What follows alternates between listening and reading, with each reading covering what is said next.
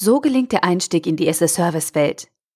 Ein Beitrag verfasst von Stefan Fritz. Anbieter wechseln zum Software-as-a-Service-Modell.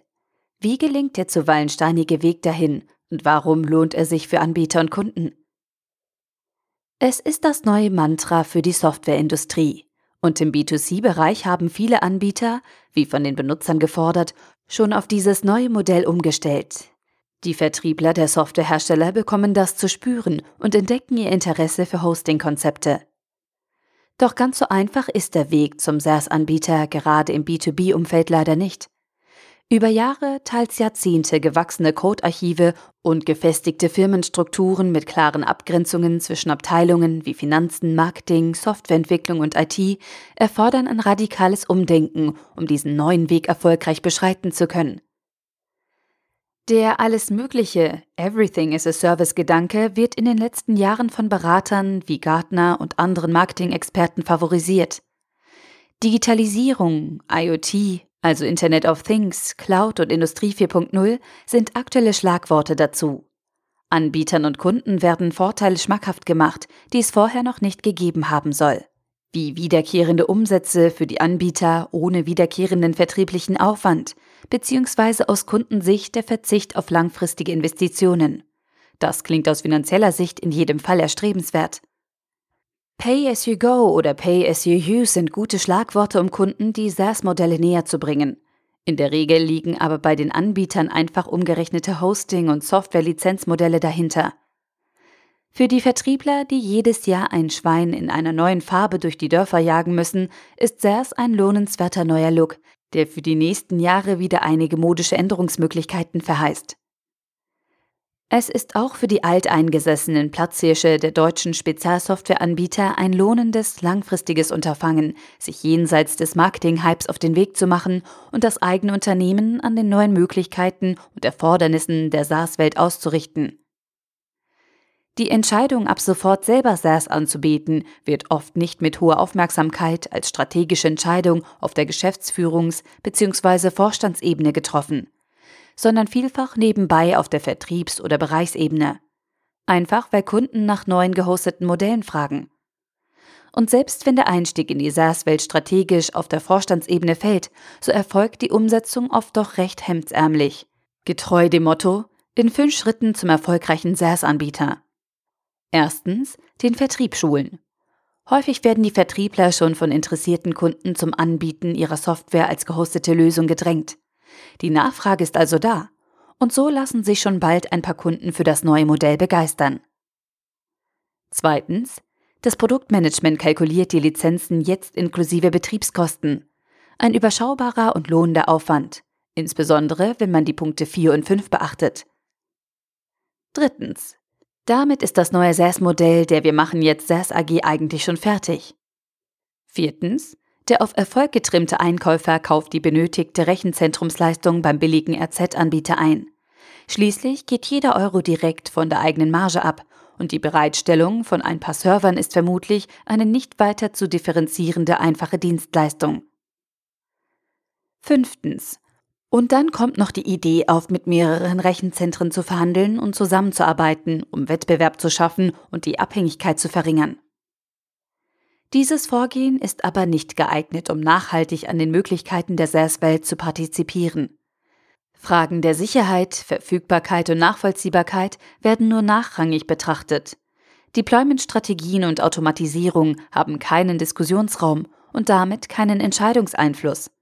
Das Resultat sind SaaS-Angebote mit erheblichen, aber anfangs unsichtbaren Mängeln bezüglich der bereits genannten Punkte und damit wird eine nachhaltige Geschäftsentwicklung verhindert. Ein gutes Geschäftsmodell muss Ertrag einbringen, um die Risiken zu tragen. Wenn man beim bisherigen Lizenzmodell und beim neuen SaaS-Modell vergleichend betrachtet, wie der eigentliche Profit entsteht, so werden Unterschiede deutlich, die erklären, warum das SaaS-Modell mehr erfordert als eine Änderung im Vertrieb. Es wird dabei auch offenkundig, warum sowohl die Anbieter als auch die Kunden langfristig vom SaaS-Modell mehr haben. Die beiden Modelle führen zu unterschiedlichen Perspektiven bei der Sicht auf Kundennutzen und Erlöse. Erstens, beim Verkaufen von Software, gleich Lizenzen, besteht der Wert der Software im Umsatz, der sich damit erzielen lässt. Zweitens, Bei SaaS ist der Wert des Service der Wert, den ein Kunde damit heben kann. Dies lässt sich einfach nachvollziehen, wenn wir die beiden Geschäftsmodelle als Formel darstellen. Diese lautet wie folgt. Softwareprofit ist gleich Preis pro Kopie minus Transaktionskosten mal Lizenzen minus Entwicklungskosten. Die Transaktionskosten sind die Kosten der Verkaufstransaktion inklusive der Kosten für Marketing, Vertrieb und Lieferung. Die Lizenzen sind in diesem Fall die Anzahl der verkauften Lizenzen. Aus der Formel lassen sich folgende Punkte direkt ableiten. Der Treiber des Geschäfts ist der Vertrieb. Er verantwortet die Anzahl der verkauften Lizenzen und die Kosten für die Verkaufstransaktion. Der Gewinn hängt von der Anzahl der Transaktionen, also von der Qualität des Vertriebs ab. Ob die Software danach genutzt wird und welchen Kundennutzen sie bringt, ist letztlich nicht relevant. Auf Kundenseite kann ein erfolgreicher Einkäufer von guten Verhandlungen und Umsätzen profitieren. Doch das sagt nichts über den tatsächlichen Nutzen der eingekauften Lizenzen im Unternehmen aus. Und wie funktioniert das Geschäftsmodell Software as a Service? Klar, auch hier besteht Gewinnerzielungsabsicht. Betrachten wir dazu den Gewinn pro Zeiteinheit.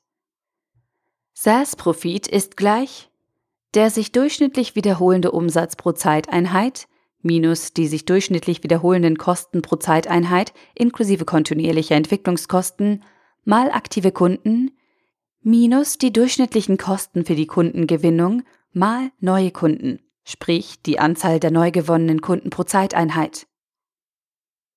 Was lässt sich daraus für die SS-Service-Welt ableiten? Das Geschäftsmodell orientiert sich am Kunden selber.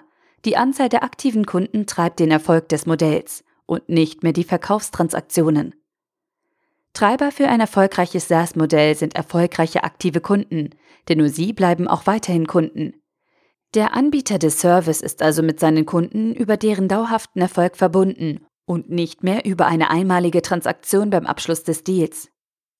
Für den Serviceanbieter ist es daher wesentlich, keine Kunden zu verlieren, denn die Akquisition von neuen Kunden ist auf jeden Fall aufwendiger als die Fortführung bestehender Kundenverhältnisse. Nach Akquisition und Aktivierung des Kunden steht der Umsatz in direkter Abhängigkeit vom reellen Kundennutzen des Produktes. Nicht mehr die vorgelagerte Überzeugungskraft des Vertriebs, sondern die erfahrbare Güte des Produktes sichert nachhaltigen Umsatz. Damit partizipiert der Service bzw. SaaS-Anbieter am Erfolg seiner Kunden. Und noch ein paar andere Punkte werden klar, wenn man sich die Metrik anschaut. Die Skalierung über dauerhafte Kundenbeziehungen ist wesentlicher als die kurzfristige Reduktion der Betriebskosten. Damit wird die flexible Anpassung der Betriebskosten wichtiger als sehr geringe Grenzkosten bei extrem hoher Skalierung. Anmerkung Geringe Grenzkosten bei maximaler Auslastung sind das Credo der Massenproduktion. Der Ansatz kann bei wechselnder Auslastung leider gar nicht greifen. Fazit. Vorteile für beide Seiten. Im as-a-Service-Modell profitiert der Kunde, je mehr der Serviceanbieter sein Interesse am Kundenbedürfnis ausrichtet. Anbieter und Kunde sind über den Erfolg des Kunden miteinander verbunden. Neben den gemeinsamen Vorteilen für beide Seiten aufgrund dieses neuen Bands sind für den Serviceanbieter vor allem die reduzierten Vertriebsrisiken durch die wiederkehrenden regelmäßigen Umsätze von Vorteil. Der Kunde profitiert vor allem von den geringeren Kosten, gemessen an der tatsächlichen Softwarenutzung und einem schnelleren Innovationszyklus mit umgehender Verfügbarkeit neuer Features und Servicepacks. Der finanzielle Erfolg des Geschäftsmodells des Serviceanbieters ist dabei nicht nur vom Erfolg seiner Kunden abhängig, einer stärkeren Nutzung, sondern auch in hohem Maße von der Anpassbarkeit der gewählten IT-Architektur in Bezug auf Skalierung und Kosten. Hier ist für die meisten viel Neuland zu erschließen. Die eingangs erwähnten Stolpersteine und weitere Fallstricke bergen für Softwareanbieter und damit auch für die Kunden das hohe Risiko, diesen Transferprozess nur unter zeitlichen und kostenmäßig hohen Verlusten zu erreichen. Daher haben sich auch in den letzten Jahren spezialisierte IT-Firmen als Partner von Softwareunternehmen positioniert, die viel Know-how in die Gestaltung und das Deployment individueller Transformationsprozesse einbringen können. So kann es Ihrer Firma gelingen, Erstens, machen Sie den Transformationsprozess zur Chefsache. Nur der gegebene Wille vom Vorstand, der Geschäftsführung und der Unternehmer setzt die notwendigen Ressourcen und die Änderungsbereitschaft innerhalb ihrer Firma frei, die für eine erfolgreiche Umsetzung aller erforderlichen Maßnahmen gebraucht werden. Zweitens. Fokussieren Sie auf den Kundennutzen. Wenn Sie dies in der Preiskalkulation verfolgen, liegen Sie richtig. So können gute Preise erzielt werden, die gleichzeitig für den Kunden günstig sind. Drittens. Um schnell und erfolgreich zu sein, holen Sie sich externe Expertise ein. Das richtige Anwendungs-Know-how hat Ihre Firma bereits.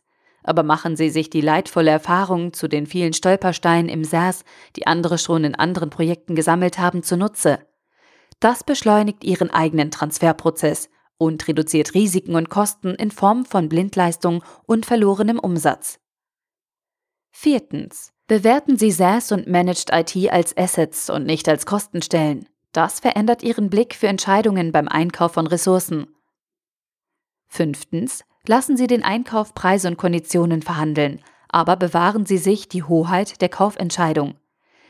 Die Wahl des Partners entscheidet mit über den kommerziellen Erfolg Ihres Transferprozesses. Der günstigste Preis garantiert Ihnen nur keine Kosten bei wahrscheinlich ausbleibenden Kunden. Bei dieser Vorgehensweise kann der Weg in die SaaS-Welt für Anbieter und Kunden dann zügig und erfolgreich beschritten werden und beide Seiten profitieren nachhaltig. Der Artikel wurde gesprochen von Priya, Vorleserin bei Narando.